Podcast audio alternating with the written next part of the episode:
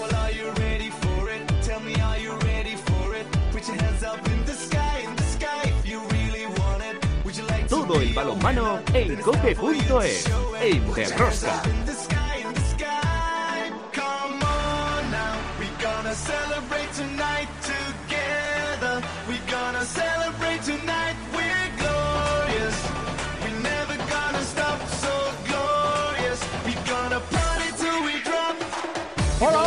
Estamos aquí otra semana más con todos vosotros. ¿Qué tal estáis todos? Amantes del balonmano, seguidores de Rosca. La Liga Sobal, derrota del Puente Genil ante el balonmano Nava en su feudo. El Vidasoa, que rompe esa racha de victorias consecutivas del balonmano Logroño. Huesca vence a Cangas y Cuenca en su casa se lleva los dos puntos frente a la de Mar. En las competiciones europeas, en la Champions League masculina, el Fútbol Club Barcelona derrotó al Dinamo de Bucarest de Xavi Pascual que regresaba a su casa y este jueves se verá las caras también en el Palau ante el Paris Saint-Germain. En la Europa League, mañana martes, recordar que estamos grabando hoy lunes, primera ronda, primera jornada de la fase de grupos. Tatran Presov de Eslovaquia ante Vidasoa y Sabejov de Suecia ante Balonmano Logroño. También se disputó la primera eliminatoria de la Copa del Rey con los equipos de División de Honor Plata con alguna que otra sorpresa. División de Honor Femenina, el liderato el Veravera, seguido muy de cerca de Rocasa Gran Canaria y Gijón. Respecto a las competiciones europeas en la European League, segunda ronda ida, el Atlético Guardés prácticamente resolvió la eliminatoria en Austria ante el Hipo ganando de 7 y el Vera Vera lo tiene más complicado para la vuelta en París tras empatar a 27 en España. En los European Cup, también el Rocasa Gran Canaria dejó sentenciada la eliminatoria derrotando por 11 goles de diferencia a las portuguesas. Esta semana, los partidos de vuelta. Como veis, como cada semana, tenemos muchas cosas que contaros. Os recomiendo no os perdáis ni un solo minuto del programa. El balomano a tope con la cope. ¡Empezamos!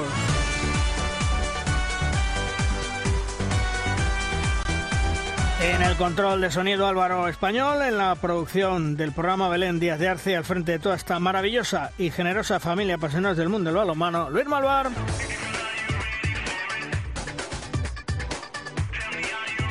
En Cope Valladolid, Juan Carlos Amón. Hola, Juan Carlos, muy buenas. ¿Qué tal? Muy buenas. Oye, muchísimas gracias por eh, no citar en titulares eh, lo que pasó en Valladolid el sábado a las 12, porque uf, vaya vendaval. O sea, ahora Eh, mismo no.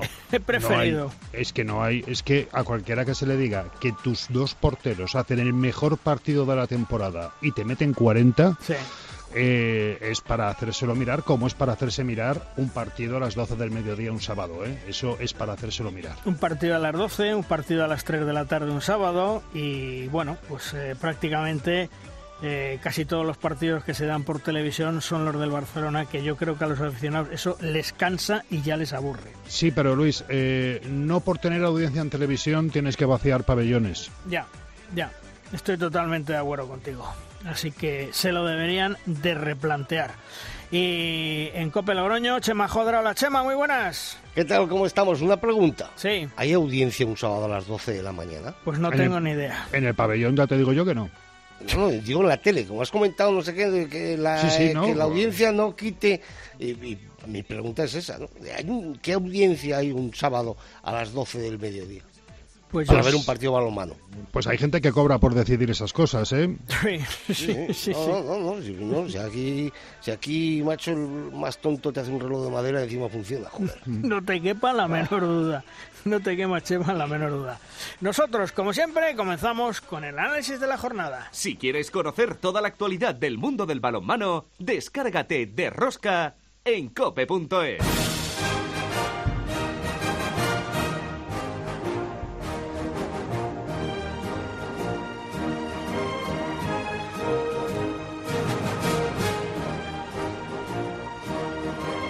Llega nuestra primera tertulia, ya sabéis, la tertulia de los magníficos hoy con dos grandes entrenadores, con dos grandes técnicos. Víctor García Pillo, hola Pillo, muy buenas. Hola, buenos días.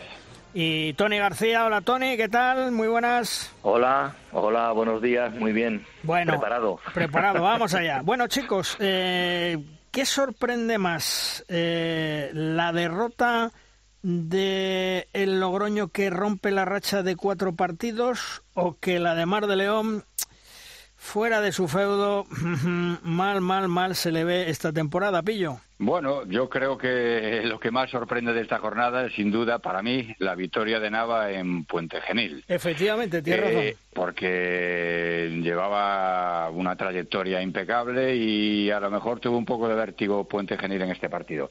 Respecto a los partidos que tú dices, yo creo que lo de Mar va a ser una constante durante a lo largo de esta temporada un equipo que, que da de baja a 13 jugadores en una temporada y que ficha, eh, no sé si 10 o 11 nuevos y encima jóvenes que, que, hay una ligera diferencia entre fichar jóvenes y veteranos que ya están acostumbrados, que ya saben de qué va esto. Eh, los jóvenes en, todavía en, con proyectándose sin, sin estar asentados en su juego es mucho más difícil de, meter en las dinámicas de juego, ¿no? Y yo creo que además va a llevar esta temporada mm, con este con este vaivén eh, prácticamente hasta hasta el final, ¿no?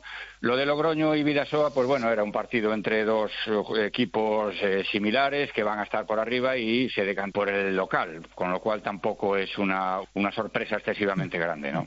Tony, el Ademar de León esta temporada, mm, por lo que estaba contando Pillo y por lo que veis vosotros, ¿lo puede pasar mal? Bueno, eh, yo creo que pasarlo mal no, porque todos conocemos la dinámica que imprime que imprime Manolo en, sus equipos y como ha comentado muy bien Pillo el, cambio de, tantísimos jugadores para su adaptación pues eso eso requiere su tiempo. Eh, la verdad es que además está está en todos los partidos está eh, hasta el final y eso te da que yo creo que cuando el equipo ya esté más rodado, eh, el equipo va a funcionar. Sí que es verdad que dio eh, al inicio de, temporada una sensación muy buena, que parecía que podía haber ganado al Barça en la Supercopa, y, pero bueno, la adaptación eh, y el que el equipo pueda funcionar como de acuerdo a los mimbres que quiere poner su, su entrenador, yo creo que requiere no una, una pretemporada, sino yo requiere, algo más de tiempo. Yo creo que ahora en el octubre, noviembre vamos a ver una banca de Mor un poquito más regular, eh, que, incluso como tú has comentado, yo creo que fuera de casa, uh, yo creo que va a sacar puntos. Hmm.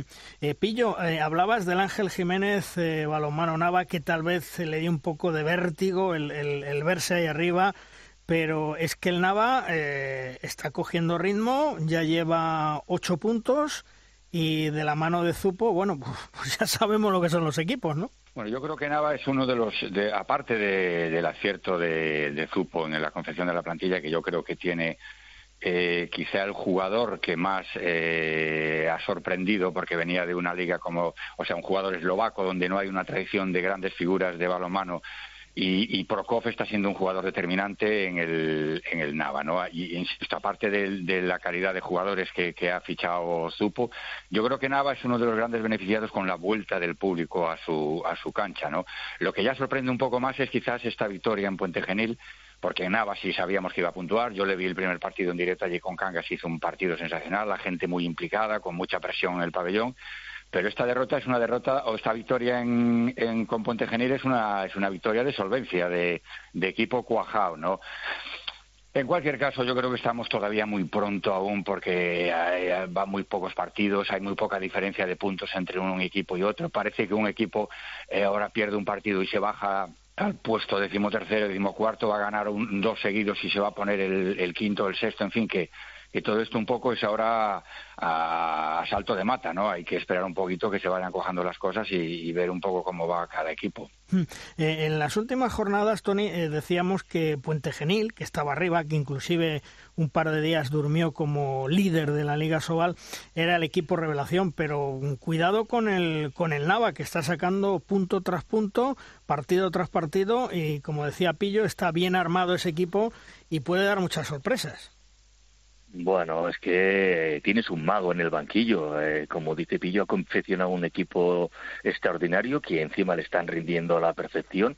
Ya no el Jakub Prokop que hizo ocho goles, sino también Rodrigo Pérez Arce que hizo ocho, Andrés Moyano hizo siete. O sea, una primera línea que te marque o que tenga ese, ese gol eh, te dice mucho. Y luego sabemos cómo los equipos están compactados, ¿no? Cómo defienden, cómo luchan, cómo, cómo van a, a lo que ya dice su entrenador, que les lleva que le lleva a ese límite, ¿no? Que, que, esto para mí es una victoria, como dice Pillo, increíble en la, en la pista del Puente Genil, ¿no?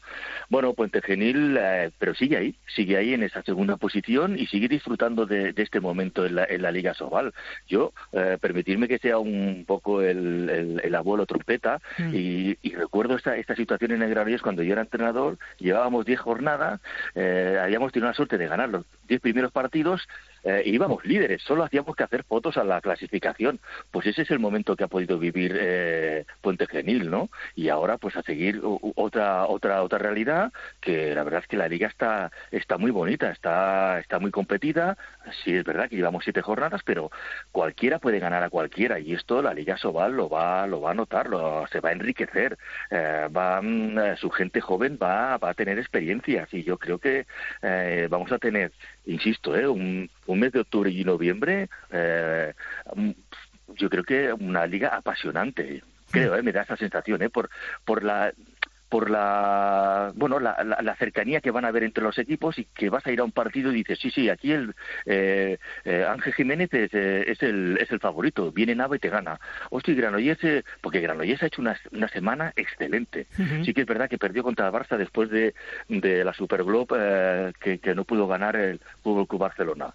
Pero jugaron el martes y parecía que el Barça podía venir cansado. Granollers estuvo ahí dándole dándole pues bueno ese ese ritmo al partido pero estuvo a un nivel extraordinario Granollers y este fin de semana ha demostrado que ahora todo y a estar eliminado de la de la Liga Europea eh, empieza a coger eh, esa esa solidez sobre todo a nivel defensivo para que en ataque le deje jugar con, con ese con ese a ver con ese punto de tranquilidad no eh, cuidado que es que los equipos han cambiado muchas cosas y ahora los equipos empiezan a jugar como creo que quieren sus sus entrenadores no eh, siempre se dice, ¿no? En la pretemporada, con cinco o seis semanas, los equipos ya tienen que estar. No, los equipos no están rodados en cinco o seis semanas, ¿no? Eh, luego viene octubre y noviembre y es cuando los equipos empiezan a tener ese punto, creo yo, de confianza en lo que, en lo que se está trabajando.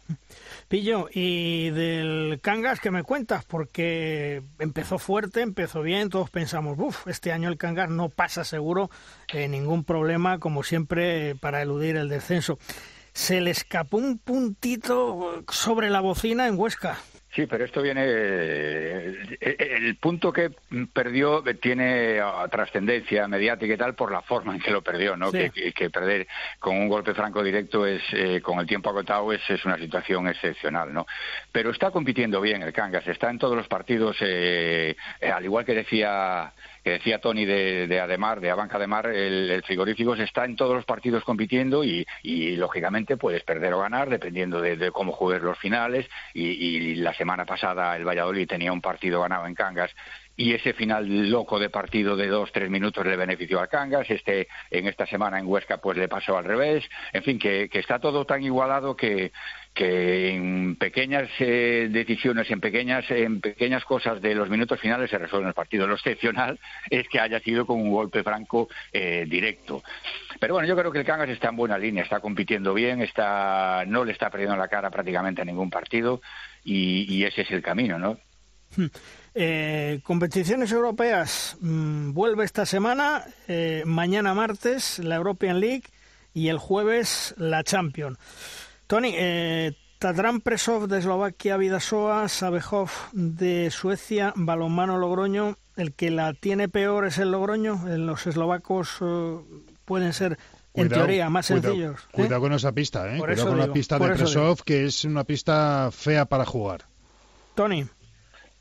Bueno, yo creo que el balonmano, el balonmano que se está haciendo en la Liga Sobal hace mucho daño a los equipos. Sí que es verdad que la Trata Presos pues, es una, una, pista que aprieta y que se vuelcan, pero el balonmano nuestro, yo diría, lo hago también mío, porque me lo hace representar ahora a nivel europeo, pero yo creo que les hace mucho daño ¿eh? la forma de jugar uh, tanto de Logroño, uh, ese juego que tiene, de, abriendo muy bien a las defensas, subiendo muy bien el contraataque siendo siendo no duro en defensa, pero sí eh, anticipándome a las trayectorias de los, de los jugadores, de los equipos contrarios. Eh, Logroño hace mucho daño en esas situaciones y yo creo que en esta situación los equipos se encuentran muy incómodos cuando juegan contra un equipo español. Mm. Eh, Pillo, yo pienso, mm, ¿más duro el Sabejov que el Tatran Presov? Bueno, yo creo que los dos son, son partidos que, que, van a tener que estar a buen nivel los equipos españoles. Y como dice Tony, pues haciendo nuestro juego que, que efectivamente equipos, eh, sobre todo como el Tratan Persov, que son centroeuropeos, de un juego mucho más eh, físico, mucho más eh, de ataque posicional, de defensas duras, en serio. También va a tener importancia eh, vital el, el, nivel del arbitraje, ¿no? Entonces, si no, los nuestros hacen el juego típico eh, español, más rápido, con una, una velocidad en la, en la, circulación de balón, con muchas pe, penetraciones, en fin, con, con, más viveza, pues le puede hacer daño. Pero eh, van a ser dos partidos complicados, muy complicados porque son equipos eh, potentes y que, y que van a tener que dar su mejor, su mejor versión, ¿no? Tony, y en Champions, mm, Fútbol Club Barcelona, Paris Saint Germain. El Paris Saint Germain que en la Liga Francesa está, pues eh, que se sale, ya con creo recordar tres puntos de distancia respecto al, al segundo clasificado. Y el Barcelona, bueno, pues que todavía está eh, armándose eh, con, con el nuevo banquillo de Antonio Carlos Ortega tras esos tropiezos que ha tenido últimamente complicado para el Barcelona, pero, pero puede ser un, una medida de, del Barcelona esta temporada o hay que seguir dándole tiempo para que se vaya construyendo. Bueno, la primera es que va a ser un partidazo, yo creo que increíble, que los está, lo estamos esperando todos. Yo, al menos yo estoy, estoy ilusionadísimo porque llegue el jueves para ver ese partidazo, ¿no? Y como dices tú, para ver cómo se mide y cómo se, uh, se evalúa pues ese, ese equipo de, de Antonio Carlos Ortega eh, en la Champions contra un equipo pues eh, súper bien formado y bien organizado como es el, como es el Paris Saint Germain, ¿no? Yo creo que todavía es pronto para sacar conclusiones eh, al margen del resultado que que pueda existir, ¿no? Eh, Antonio Carlos Ortega está está trabajando, yo creo que para mí a la perfección con su equipo, eh, no ha cambiado demasiadas eh, situaciones de las que ya se, se estaban dando en el Barça, está poquito a poco y con mucha inteligencia introduciendo su su, su forma de hacer, con lo cual el equipo yo creo que cada vez irá irá mejor, ¿no? Eh, yo no creo que este partido pueda definir y pueda decantar y pues ahora el Barcelona ya está mal y ya no está para la para la Champions o, o el París, ¿no? Y además el París viene que necesita, yo creo, me da la sensación de que necesita esta victoria para no para no tener ninguna dificultad, porque también es verdad que eh, no es fácil ganar fuera de casa, pero eh, está cuarto, en la, creo que está tercero o cuarto en la clasificación sí. y podría tener algún susto en su en su feudo, en su casa, ¿no? Porque lo puede tener cualquiera y entonces eh, quizás necesite un necesite también París necesite un, un partido como este para para ponerse delante y decir eh, nosotros también queremos esta este primer puesto, ¿no? Pillo, partidazo en el Palau Blaugrana el jueves y pase lo que pase, mmm, la gente tiene que seguir confiando en el Barcelona y en ese equipazo que tiene y sobre todo en la construcción y en el rearme de, del equipo con la nueva idea de Antonio Carlos. Bueno, yo creo como que, que la cosa todavía está muy, están muy eh, compactos los puntos. Ahí el París tiene cinco puntos, el Barça tiene seis. Ya no hay equipos invictos en, en Champions, eh, lo que cual quiere decir que, que, no hay un dominador claro. Eh, es un partido, es un clásico ya, casi el Barça PSG. Y, pero yo tampoco creo que tenga una trascendencia más allá de, de, de, los dos puntos. ¿no? El Barça, aunque con, no con la contundencia de otros años, está eh, no ha cometido errores groseros. La derrota en Vesperen, pues bueno, era más o menos previsible, con lo cual, o sea, era posible. Eh, con lo cual los ha ganado tres partidos. Este es en su casa y, y debe tener una ligera eh, papel de favorito, pero pero insisto que no que no creo que sea determinante más allá de dos puntos. ¿no? Aquí lo que hay que tratar es de librarse de los dos últimos puestos, que son los que te excluyen de la competición. Y fíjate que está el Flensburg de último en este en este en este grupo del Barça, ¿no? Y, y lo demás, pues ir sacando puntos y, y ir sumando. Y, y, hablaba yo de la contundencia del Barça, eh, pero tenemos que tener en cuenta una cosa, ¿eh? que el Barça ha dado nueve bajas este año y jugadores importantísimos. Creo que su potencial eh, no está al nivel, quizás, en mi opinión. ¿eh? La bajada entre Ríos, de Moller, de Sorandó, de Palmarson, de Dolenet. Eh, en fin, creo que, le va a costar más, va a tener que picar más piedra para ganar los partidos este año. Insisto, yo confianza plena y creo que está en buen camino. Y como dice Tony también, Ortega, aunque le han metido una patata caliente por múltiples circunstancias ajenas incluso al juego, está tirando para adelante el, hombre porque es un buen entrenador y seguro que va a sacar adelante el tema. Bueno, pues ojalá los tres equipos españoles nos den tres victorias importantes, dos en la European League, el Vidasoa y el Balonmano Logroño y el Fútbol Club Barcelona en ese partidazo que todos estamos esperando ante el Paris Saint-Germain el próximo jueves 9 menos cuarto de la noche. Pillo, un abrazo hasta otro día, gracias. Un abrazo a todos. Tony, también un fuerte abrazo, cuídate amigo, hasta otro día. Un abrazo y buenos días. Hasta luego.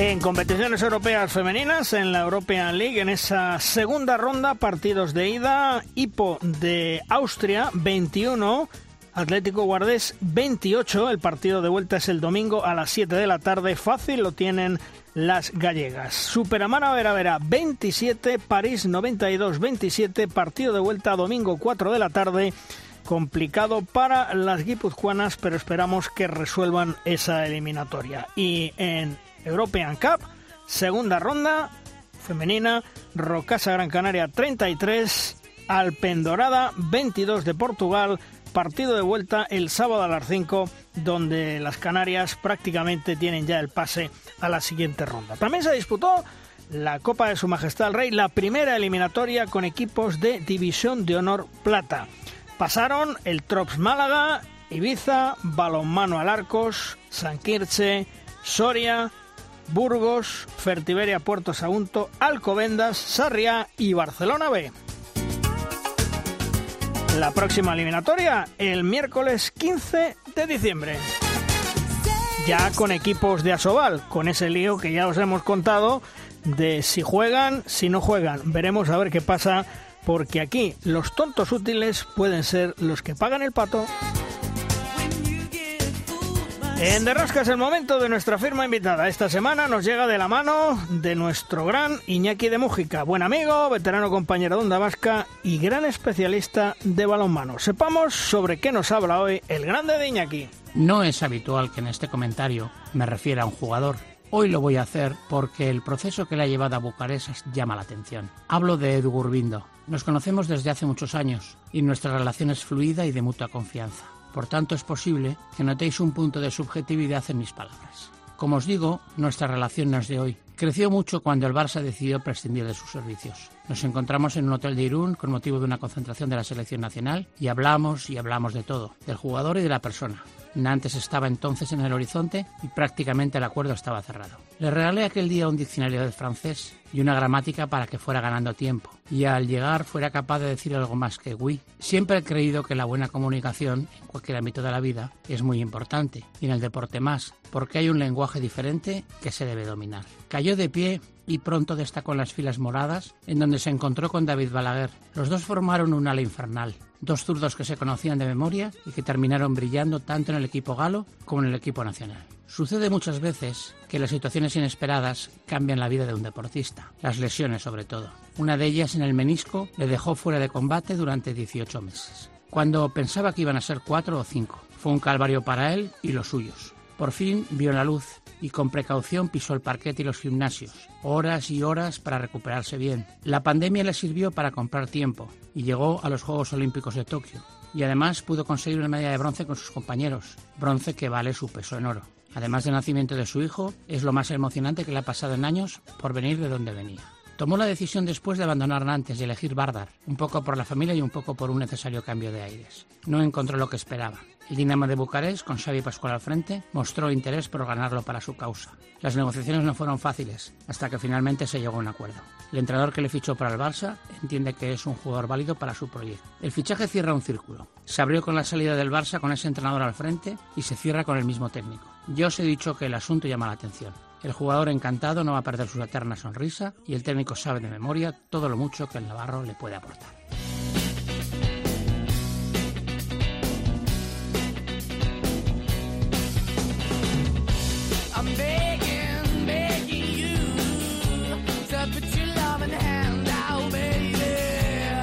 La pasada semana, el conjunto germano del Lengo anunció la renovación de sus dos grandes pilares por dos años más. Los hermanos Gedeón e Isaías Guardiola se han convertido en piezas fundamentales del conjunto alemán, sobre todo en tareas defensivas. Su aportación humana, experiencia y visión de juego son claves ahora mismo. En Alemania nos espera el grande de Gedeón. Hola Gede, ¿qué tal? Muy buenas. Hola, buenas. Bueno, oye, me imagino que satisfecho, contento después de ese empate a 21 ayer con el Kiel. Mm, Muy contento, ¿no? Pues sí, la verdad es que muy contento, ¿no? Un club como como el Lengo, sacarle un punto al Kiel, incluso con, con opciones de ganar, eh, defendiendo muy bien, con eh, teniendo una baja importante que es la de nuestro portero Peter Johansen y, y el chaval joven pues que, que salió a la pista como, como si fuera un veterano que hizo eh, 16 paradas, pues eh, nada, estamos muy contentos la verdad y, y afrontando este mes que, que es muy importante para nosotros y muy duro. Mm. Renovados tú y tu hermano hasta el 30 de junio del 23. Tranquilidad para seguir en ese proyecto en el cual estás muy a gusto, Gede.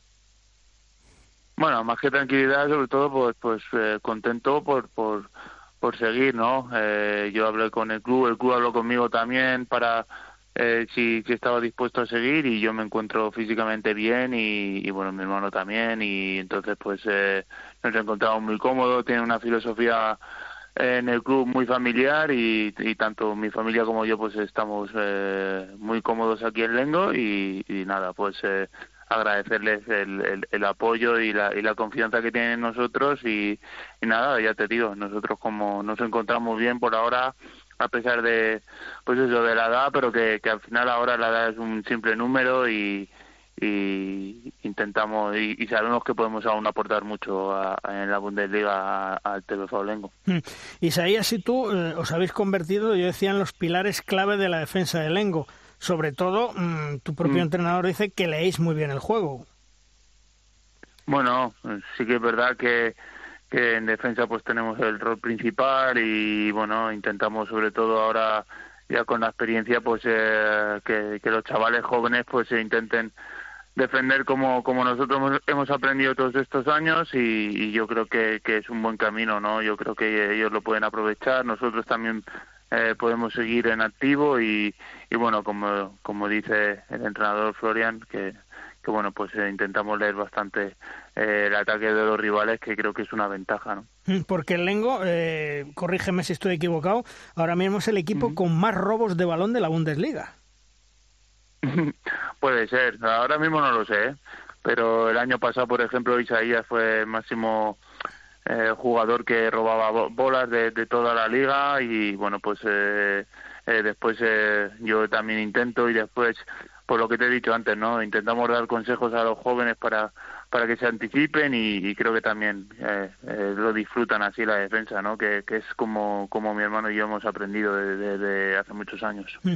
El, Lengo es un equipo eh, que basa eh, el éxito en, en la defensa. Así pasó la temporada pasada y eso os viene muy bien tanto a ti como a Isaías, ¿no?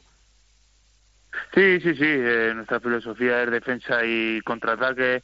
Eh, después es verdad que tenemos bastante calidad eh, delante, pero es verdad que, que en el día que no que no tenemos una defensa eh, compacta, agresiva y donde donde podemos robar, bloquear balones para para salir al contraataque, pues lo pasamos mal, ¿no? Entonces, pues eh, eh, tenemos eh, bastante metido en la cabeza de que, de que la defensa es lo más importante que tenemos, que podemos eh, sacar mucho provecho de ello y, sobre todo para, para hacer goles fáciles de contraataque y bueno, creo que que hasta ahora lo que llevamos de campeonato eh, lo hemos hecho, ¿no? Y el año pasado, pues eh, creo que somos de, de las que de las de el equipo que, que de los que menos goles de encaja, entonces pues eh, ahí como tú bien has dicho antes, pues el, el rol de mi hermano y mío pues eh, es bastante importante. Hola Gedeón, un saludo desde Valladolid, ¿cómo estás? Muy buenos días. Eh, te quería hacer una pregunta Mm. Buenos respecto al, a la Bundesliga ahora mismo. Aquí, eh, en España, Mm. eh, nos estamos yendo a partidos de treinta y pico, treinta y pico con una facilidad pasmosa. El otro día decía Pisonero que se ha pasado de 55 ataques de media a casi 80 por partido. ¿Está pasando lo mismo allí? Bueno, ahí hay, hay partidos, ¿no? Eh, sí que es verdad que el otro día nosotros al Balingen le metimos 38 goles, no, es una cosa normal en nosotros, pero mm, eh, eh, aquí más o menos yo creo que es un poco menos, lo que sí que se corre más, pero yo creo que en estático el ataque es un poco más eh, más lento. Eh, porque creo que se le, se le, da más importancia a la defensa, no lo sé, tampoco soy un estadístico que esté ahí metido todos los días en, en cuántas veces se ataca y todo eso, pero eh, hay, hay partidos, hay partidos, ya te digo, eh, hay partidos que te vas sobre los 33 goles y otros pues eh, eh, cuesta cuesta meter más de 18 goles como pasó el otro día eh, no sé si fue el Gopingen contra el Flensburg que, que, solo metió 18 goles, entonces pues eh, es complicado, eso es para, para, decir, pero es verdad que hay mucha diferencia, eh, hay mucha diversidad, perdona, hay mucha diversidad entre partidos. Florian Kerman eh, ha dicho que está encantado contigo y con tu hermano Isaías. ¿Cómo es eh, Kerman como entrenador? Bueno, sobre todo pues eh, le gusta que el ambiente en el equipo, en el vestuario esté bien, que, que, seamos que seamos una familia. Después entrena, le gusta ser muy competitivo, sobre todo él, mismo, porque entrena muchas veces con otros eh, calienta con nosotros en algún juego y tal y, y es tremendamente competitivo y quiere que, esa competitividad la tengamos nosotros también tanto en los entrenos como como en los partidos y, y bueno pues eso eh, el afán de, de competición de ganar y de darlo todo pues eh, nos lo inculca bastante y, bueno pues eh, eh, después eh, eh, intenta que, que, ya te digo, que, que, el equipo, la cohesión del equipo eh, vaya bien y, y, estemos cómodos todos. Oye, ¿cuántos años hace que los hermanos Guardiola no jugabais juntos en un equipo? Porque os compenetráis perfectamente, me imagino, ¿no? Con solo miraros. Bueno, eh, eh, en el 2012, 2012 al 2014 jugamos en el René Carlowen, pero es verdad que, que en pista coincidíamos poco. Eh, Isaías jugó, tuvo mala suerte, ¿no? Jugó menos tiempo que, que, que en mi caso y, eh, pero bueno, eh, ahora es verdad que en defensa nos compenetramos bien cuando eh, si si el otro central defensivo tiene problemas o, o está lesionado, pues eh, Isaías y yo somos el centro de la defensa y creo que funciona bastante bien. Si, si hacemos un 5-1, pues eh, también eh, se sitúa a mi, a mi derecha en un segundo y, y sobre todo en transiciones de contraataque, pues nos combinamos bastante bien en, a la hora de, él me pasa a mí cuando tengo que me desmarco en, segunda oleada no en, en, en, el contraataque y bueno pues eh, eh, ahora también con la experiencia discutimos mucho menos y, y quieras o no eh, la compenetración es mucho mejor que, que, cuando éramos jóvenes. Eso te iba a decir, eh, desde luego, y tú lo comentabas mm. antes, te encuentras fenomenal físicamente y mentalmente y la experiencia, eh, los años son los años, evidentemente, pero la experiencia es un grado que solo se coge pasando mm. los años.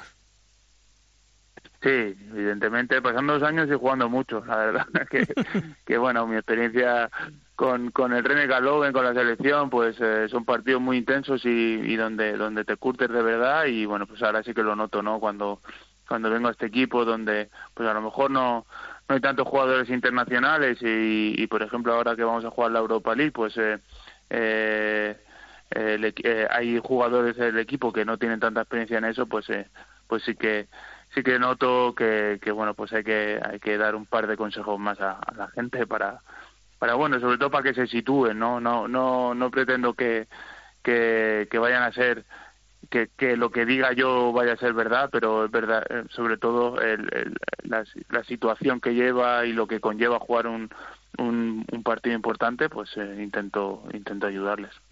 Oye, eh, físicamente estar bien, mentalmente también, estás eh, jugando minutos, eh, ¿Te apetece mm, seguir eh, con los hispanos? Si te llama Jordi Rivera, ¿vas a seguir? ¿O te las plantean en algún momento, bueno, ya vamos a ir pensando en otra cosa?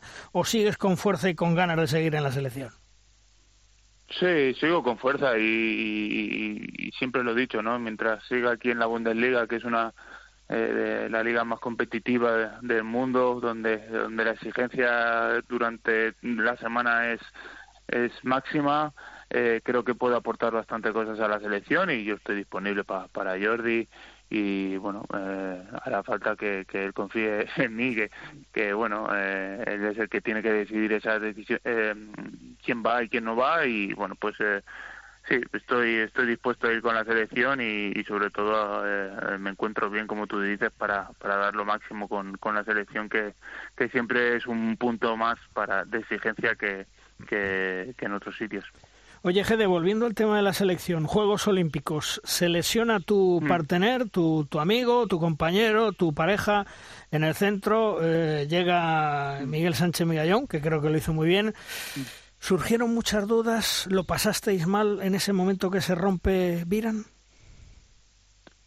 Mm, bueno, yo creo que más que dudas, sobre todo eh, notamos pues la, la, lástima de que, que Viran, un, jugador que tantos años ha estado ahí con nosotros, un, jugador tan importante para nosotros en la defensa, tanto 6-0 como 5-1, eh, su presencia en pista es, es, muy importante para, para todos los jugadores de, la selección, ¿no? Y, el, el, hecho de que estuviera lesionado y se perdiera la cita que estábamos esperando tanto tiempo, eh, pues fue un, un, palo, muy duro para todos, ¿no?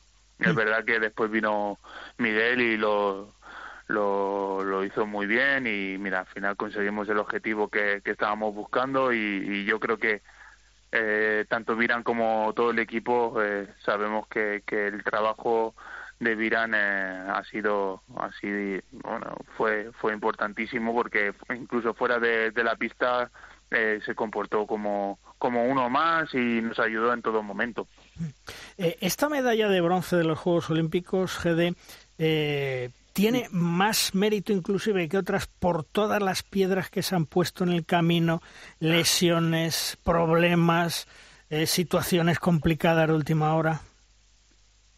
Sí, sí, yo creo que sí, ¿no? Eh, la lesión de Caña al principio, eh, después, bueno, antes el, el, año de COVID que, que estaba todo en el aire, la competición no fue lo regular que todo el mundo pensábamos que fue, que que, fue y bueno pues eh, la lesión de Viran allí mismo en las Olimpiadas también eh, son palos que, que, que, al equipo le afecta no pero eh, como siempre he dicho creo que, que los hispanos hemos tenido ese carácter de, de lucha y creo que lo hemos demostrado todas las veces no ante las adversidades creo que este equipo se, se ha hecho más fuerte ya por, por, por muchos jugadores que han cogido más responsabilidad ante esos problemas y, yo creo que, que, en, que en Tokio eh, fue fue otro otro campeonato más donde hemos demostrado eh, que, que al equipo español siempre hay que tenerlo presente y que somos luchadores y,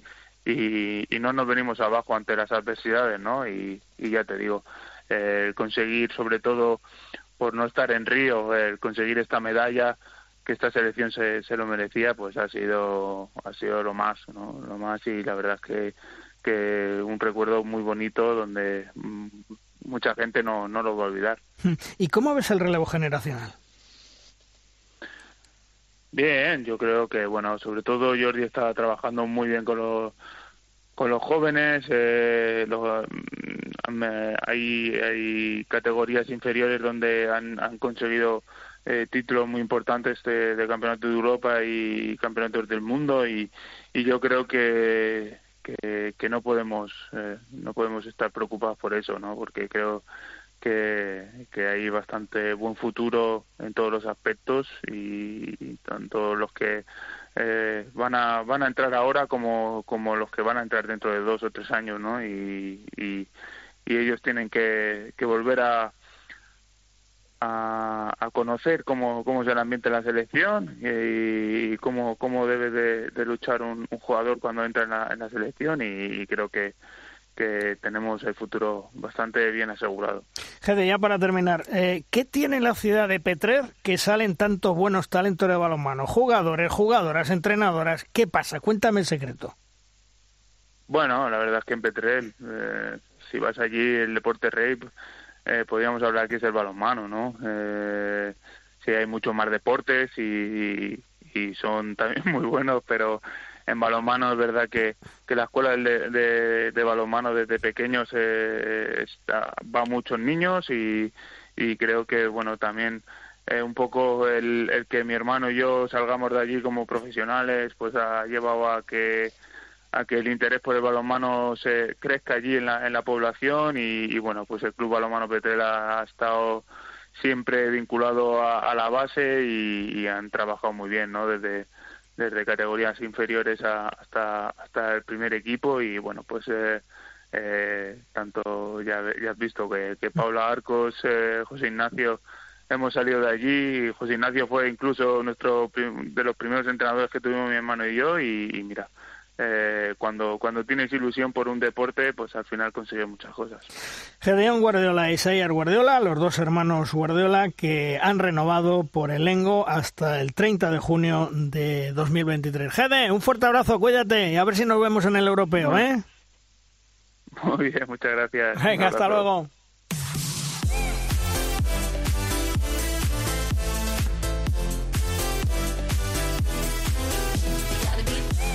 Si hace unos meses nos llevábamos eh, un gran disgusto, mm, ahora tenemos, yo diría que una gran alegría. Nuestro gran David Barrufet, uno de los jugadores más importantes en la historia del balonmano español y mundial, se ha incorporado a la estructura de la Real Federación Española de Balonmano. Paco Blázquez, el presidente de la federación, le ha fichado con muy buen ojo, con muy buen tino, para que aporte su experiencia y su conocimiento con los hispanos, entre otras cosas. Hola David, ¿qué tal? Muy buenas. Hola, buenos días. Bueno, oye, enhorabuena, ¿eh? Muchas gracias, muchas gracias. Bueno, ¿cómo surge la oferta de, de Blázquez y si te lo pensaste mucho?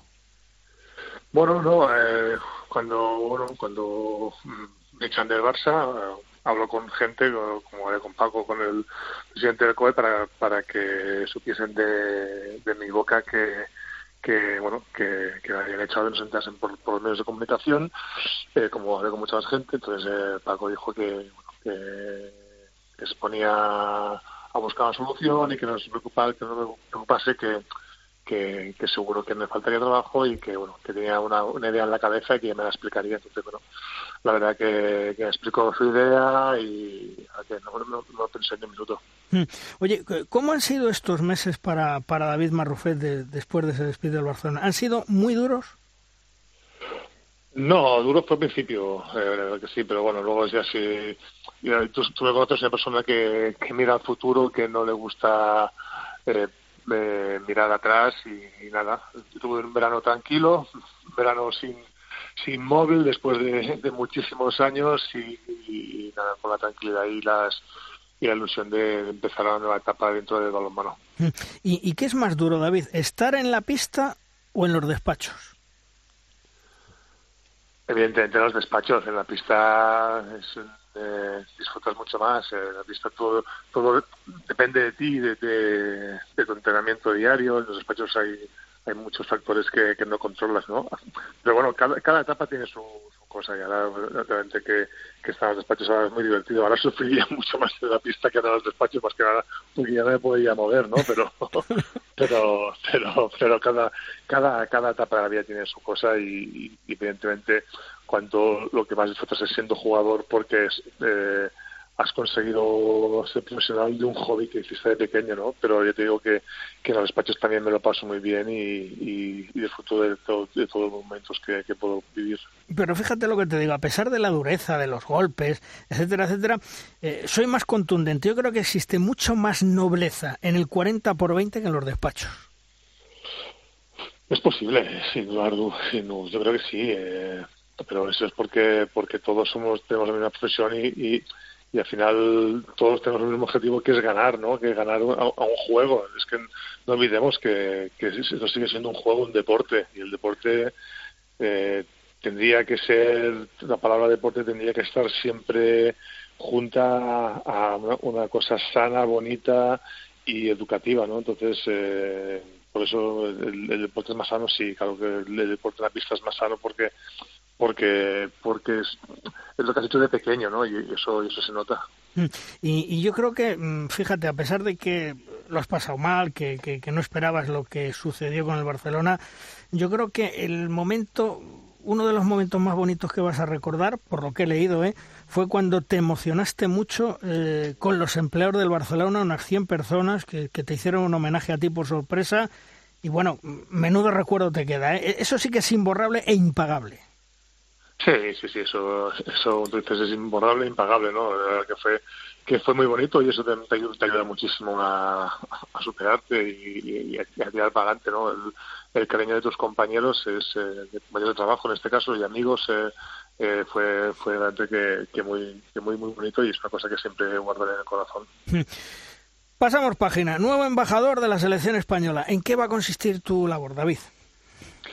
Mira, ahora mismo estoy colaborando también en el departamento jurídico de la Federación. Eh, y es una cosa que, bueno, que, que había dejado un poquito al, eh, del lado con el, con el trabajo anterior y, y, bueno, colaboraré un poquito ahora también con, con, eh, con el Mundial y lo que sea y luego embajador será como, el, jefe de expedición de la, de la de la de los hispanos cuando haya concentraciones, cuando haya europeo mundial estaré con ellos, intentaré bueno solucionar los problemas que puedan surgir y también eh, tema de representación donde Paco no pueda llegar o donde tenga que acompañar a Paco la verdad que bueno que son varias cosas y que, que al final bueno te llenan todo el día en el Mundial Femenino 2021 España, que está ya a la vuelta a la esquina, mm, ¿te vas a encargar de algo especial? ¿Vas a supervisarlo? ¿Vas a hacer de, de relaciones públicas? ¿Qué vas a hacer, David? Exactamente no, será el, el miércoles tenemos una reunión con la IHF, eh, tenemos una reunión para, para acabar de, cerrar temas y, bueno, y ahí yo presentaré toda mi colaboración en lo que haga falta. Eh, el miércoles se, se aclararán bastantes cosas. Eh, sí que hemos ido a alguna reunión ya, pero bueno, el miércoles eh, creo que, que sabré exactamente más lo, que, lo que haré. Oye, ¿y, cómo ves el, balonmano español en la actualidad? Hace unos minutos eh, hablaba con Gedeón Guardiola, le preguntaba yo por el relevo de los hispanos, porque lógicamente, bueno, pues eh, tiene que haber un relevo generacional, un relevo por el A. ¿Tú cómo lo ves, David? Yo creo que a nivel de, de, equipo nacional, yo creo que se está trabajando muy bien desde que Jordi Rivera llegó a, a ser seleccionador, porque ser, ser director técnico en este caso, no solo con el primer equipo, sino con, los chicos. Eh, bueno, se han hecho muchas concentraciones a nivel de, de promoción de la base, en el, en el, en el, en de Granada, y la que que si miras para abajo tenemos generaciones muy buenas eh, que pueden venir chicos eh, yo creo que desde juveniles para, para adelante tenemos eh, chicos que, que tienen posibilidades de llegar tienen eh, envergadura tienen altura cosa que hacía en España desgraciadamente nos, nos faltaba creo que estamos se está, se está trabajando en la detección de talentos muy bien y en, en todas las zonas de, España y tenemos gente grande y sí que sí es cierto que se producirá un cambio generacional, que, que puede costar al principio, pero que el futuro está asegurado sin lugar a dudas. Yo, yo creo que, que, España sí tiene una cosa buena, es que saca jugadores eh, muy buenos eh, y la mezcla que se, que se realizará con veteranos y jóvenes nos puede seguir dando, nos, nos tiene que seguir eh, dejando al nivel que, que se ha demostrado en estos años. Y sobre todo una pieza fundamental que es la portería con Gonzalo, con Rodrigo, que tú conoces perfectamente porque ha sido un grande la portería, que para marcarte un gol a ti había que sudar un montón. Y esa es la base, empezar por la portería, que la tenemos asegurada para los próximos años, hacia adelante, ¿no? Sí, sí, tenemos a Rodrigo, a, Gonzalo, también es a Sergei y a los porteros que, pueden ayudar y chicos jóvenes que suben, ¿no? Si tienes una buena portería de balonmano tienes eh, casi el 50% del equipo hecho. Es una exageración, pero eso es así. Y la portería de España mismo con, con estos tres porteros eh, eh, yo creo que es la, mejor del mundo. Eh, David, eh, ¿se puede decir que con una liga, una liga Sobal de, de, segundo nivel, tenemos unas selecciones masculinas de élite, afortunadamente? Bueno, yo no diría de segundo nivel. Sí que, sí que es cierto que la liga Sobal está, está mejorando, tiene que seguir creciendo para, ojalá, ojalá llegase, llegase a, a niveles que, que que tuvo antaño, pero bueno, que poco a poco yo creo que, que, tiene que ir creciendo. Sí que es cierto que el equipo nacional, dado que muchos jugadores han, se han ido a jugar al extranjero, eh, tanto a Francia, Alemania, Hungría, bueno, eh, la verdad que, que están repartidos por, por todo el mundo, eh, eso hace que, que también eh, crezcan deportivamente, no solo eso, también los entrenadores españoles que están que están eh, entrando a todos los equipos de Europa hace que, que, que el balonmano español a nivel de técnico-táctico esté, esté, llegando, esté llegando fuera de nuestras fronteras y eso no solo hace enriquecer a los jugadores que se van, sino también hace enriquecer al balonmano extranjero, ¿no? porque creo que si era cualquier equipo de los de los potentes eh, casi se pelean porque entran los españoles. Eh, un jugador joven que se viene hablando mucho de él en, los últimos días, sobre todo en las últimas semanas en la, en la prensa rosa, que, tú conoces perfectamente, que es eh, Pablo Urdangarín, extremo derecho zurdo, creo que tiene un físico imponente, finaliza muy bien según dicen. Creo que estuvo también un poco bajo tu supervisión en la ciudad deportiva. ¿Cómo le ves de cara al, futuro? ¿Va a ser tan buen jugador como su padre? ¿Va a ser distinto?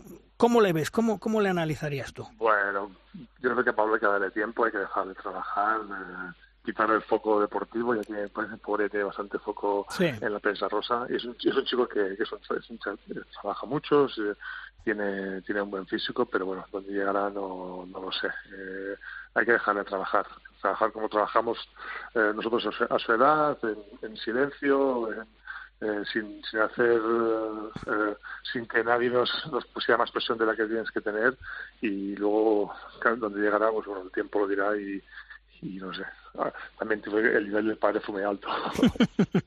Oye David, eh, Congreso de la Federación Internacional eh, de Balonmano en noviembre. Creo que tú estás en la candidatura de la Comisión Ética. Importante empezar a colocar gente como tú en posiciones y en puestos internacionales. ¿eh? Es, es muy importante para el balonmano español. Hombre, nosotros nos, presentamos y, ojalá, ojalá, ojalá pueda, salir. La verdad que con mucha ilusión, con muchas ganas de, trabajar por el balonmano y si se me da la oportunidad de, estar en esa comisión, pues sería fantástico para, para balonmano español y para mí también, porque creo que sería una experiencia muy buena y creo que quedaría bien. Hmm.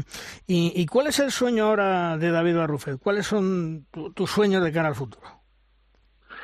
Mi sueño es lo mismo de siempre, ser feliz, ser, feliz, no tener, eh, ser, buena, ser persona, que, mi familia esté bien y pero no, no necesito nada más, realmente eh, ayudar en lo que pueda a la gente que, que, que lo necesito, que, que esté en mi mano, en este caso ayudar con mi trabajo, dejarme la piel en el trabajo que hago, lo puede hacer mejor o peor, pero siempre cuando me voy a dormir, pues eh, que no, no pueda reprocharme nada, ¿no? Yo eso es lo que he hecho siempre. Luego las cosas te saldrán bien o mal, pero, pero si tú has puesto todo tu esfuerzo, pues al día siguiente si has cometido un error, pues pedir perdón y, arreglarlo, ¿no? Pero no, no, no, no, no soy de una persona de, de grandes, bueno, de grandes objetivos.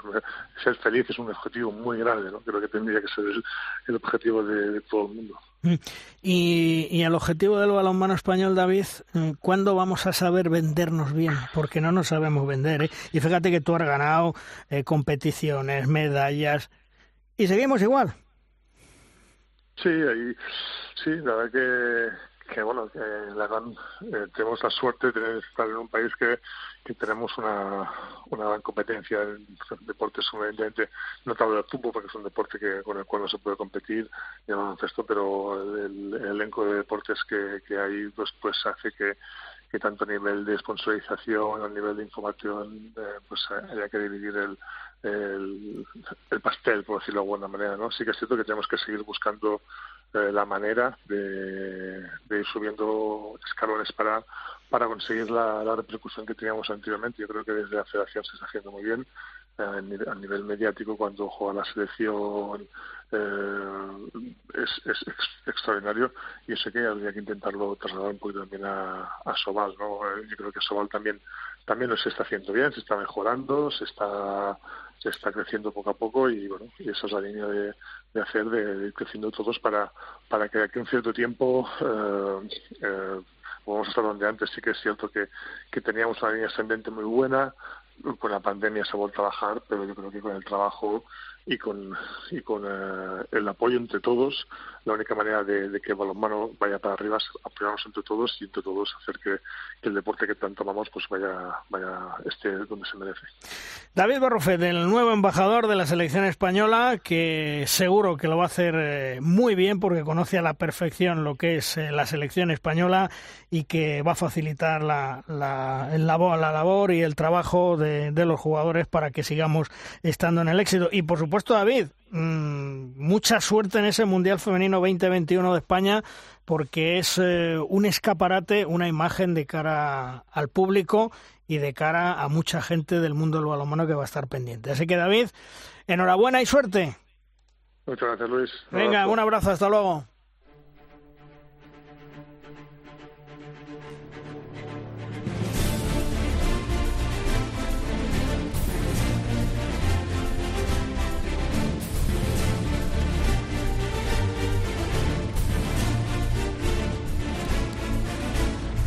Llega en Derrosca nuestro tiempo de debate.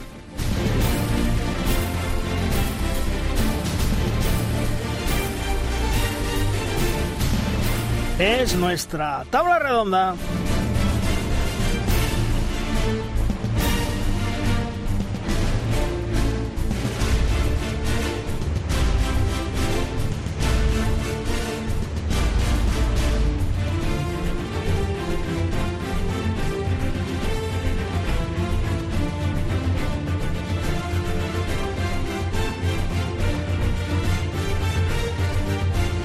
Una tabla redonda que cuenta hoy con dos grandes periodistas, dos grandes amigos, dos grandes compañeros. Luismi López. Hola Luismi, ¿qué tal? Muy buenas.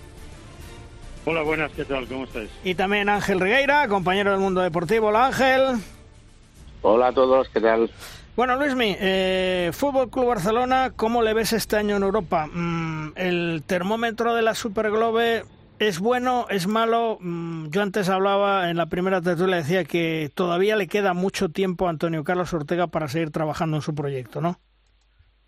Sí, evidentemente, ¿no? Eh, hay que tener paciencia. Yo creo que el Fútbol Club Barcelona eh, ha iniciado un nuevo ciclo, como cuando llegó en su día Xavi Pascual, y con Xavi se tuvo esa paciencia al principio. Eh, incluso tenía rivales importantes en España, como por ejemplo el Balonmano Ciudad Real, y se tuvo la paciencia para que construyera un equipo a su imagen y semejanza y al final ha, cre ha creado un estilo, ¿no? Creó un estilo con el de Xavi Pascual y que le dio tantos éxitos. En definitiva, yo creo que con Carlos tiene que haber una paciencia que con él no hubo en otros equipos, por ejemplo en Vespren, pero que yo confío en él, confío en su forma de ver el balonmano, es un poco de la escuela de Valero Rivera y lógicamente vamos a ver lo que puede hacer con la plantilla que tiene, ¿eh? porque porque no es lo mismo tener a los jugadores, por ejemplo, que, que finalizaron el ciclo de Xavi Pascual, el Fútbol Club Barcelona, que tener a los jugadores que tiene Carlos Ortega.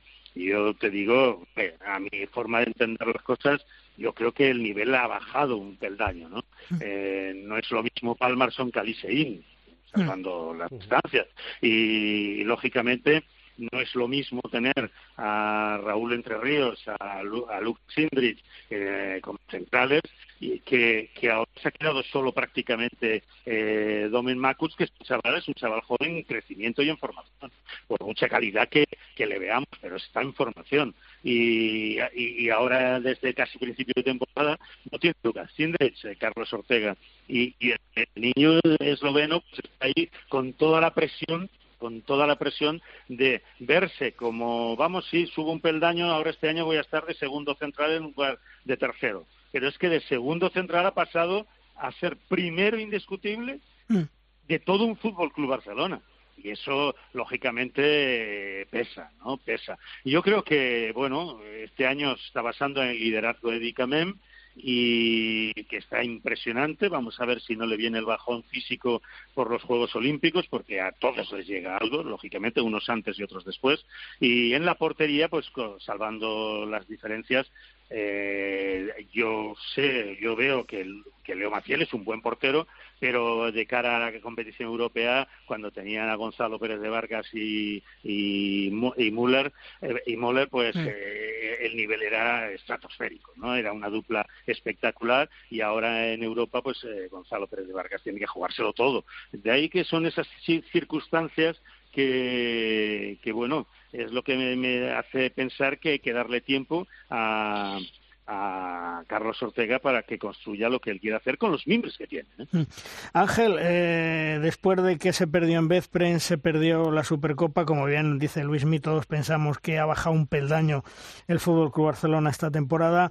De perder ante el Paris Saint Germain el jueves, eh, ¿se puede empezar a poner a alguien nervioso o no? ¿O crees que van a decir, oye, mm, tiempo al tiempo porque hay que, hay que construir un nuevo equipo?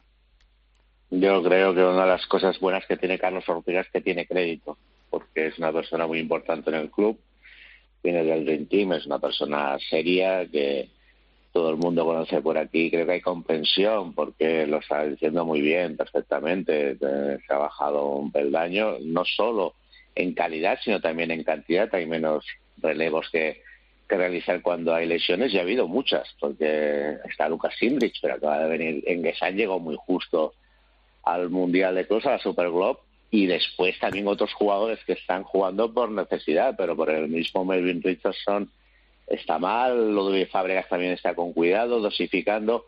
Bueno, ha entrado con dificultades eh, Carlos eh, Ortega. Ya dijimos que era una temporada muy complicada porque viene de, un pleno de su sucesor, todo se, se sucedió de forma muy rápida y bueno, contra el PSG mejor si gana, porque ya sabéis que aquí en el Barça hay que ganar sí o sí y nadie pone ni asteriscos ni nada, pero yo creo que sí, que tiene crédito y todo el mundo es muy consciente de que hay que tener un poco de paciencia y que hay que esperar hasta marzo o abril a ver qué sucede en una temporada. También la habéis dejado caer muy complicada y más para equipos como el Fútbol Club Barcelona, en el que hay tantos jugadores que han jugado los Juegos Olímpicos y que lo están pagando. ¿eh? Ya digo, hay muchos jugadores que están eh, entre algodones y que espera que Carlos, eh, dosificando esfuerzos, llegue bien al momento cumbre que será cuando la Champions está realmente en disputa.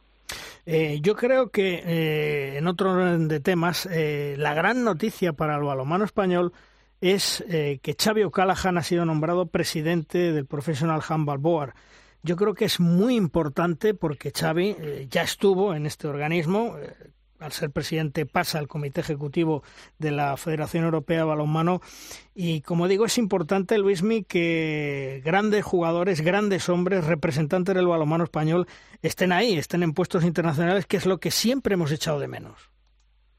Mira, yo he visto a Xavi O'Callaghan cuando yo estaba en Ciudad Real, pues viajábamos constantemente juntos y Joan Marín, Xavi O'Callaghan y yo íbamos juntos a reuniones, etcétera, y, yo le he visto actuar y, he visto el crédito que tiene en Europa, en el balonmano europeo, eh, Xavi O'Callaghan, ¿no? Y, cuando por eh, diversas circunstancias, pues eh, se fue incluso a Estados Unidos y, pues dejó todos los cargos que él tenía, cuando él fue él estuvo en el grupo Handball, en la creación del Club Handball. Mm. Luego llegó, creo que después de Joan Marín, yo creo que llegó a presidirlo también. Luego estuvo en la ejecutiva, en el comité ejecutivo de, de la EHF. Eh, bueno, pues ahora está recuperando esa posición y, y, yo por lo que viví en aquella época y vi lo que se le aprecia y, y, además eh, lo que lo que él hace y cómo ve eh, el balomano europeo, el futuro del balomano en general, eh, etcétera, pues yo veo que era un hombre imprescindible para recuperar, ¿no? Y, e incluso yo creo que en Europa han pensado lo mismo, ¿no? Cuando ha vuelto al Fútbol Club Barcelona y, ya va ya puede ser candidato a estos a estos nombramientos, pues lógicamente yo creo que hasta en Europa han visto que que Xavi era importante también para la EHF y para trabajar para el balonmano europeo. Eso al balonmano español le redunda beneficios siempre. Siempre que tengamos una persona eh, en estos gabinetes, en, estas comisiones, pues es interesantísimo porque en definitiva el que Xavier O'Callaghan esté en el ejecutivo de la EHF es tener al balonmano español en el ejecutivo de la EHF. Por eso es importantísimo y yo creo que será beneficioso para España. Todo un, un alegrón esta noticia, ¿eh, Ángel? Sí, sí, es evidente yo creo que Xavi O'Callaghan reúne muchas de las facultades que se agradecen en este deporte. Se conoce como deportista de élite, pero se ha formado muy bien. Yo creo que además es una persona sin ningún personalismo, que cuando trabaja, trabaja por el bien de, del deporte y cuando tiene que hacerlo por el Barça, por el Barça.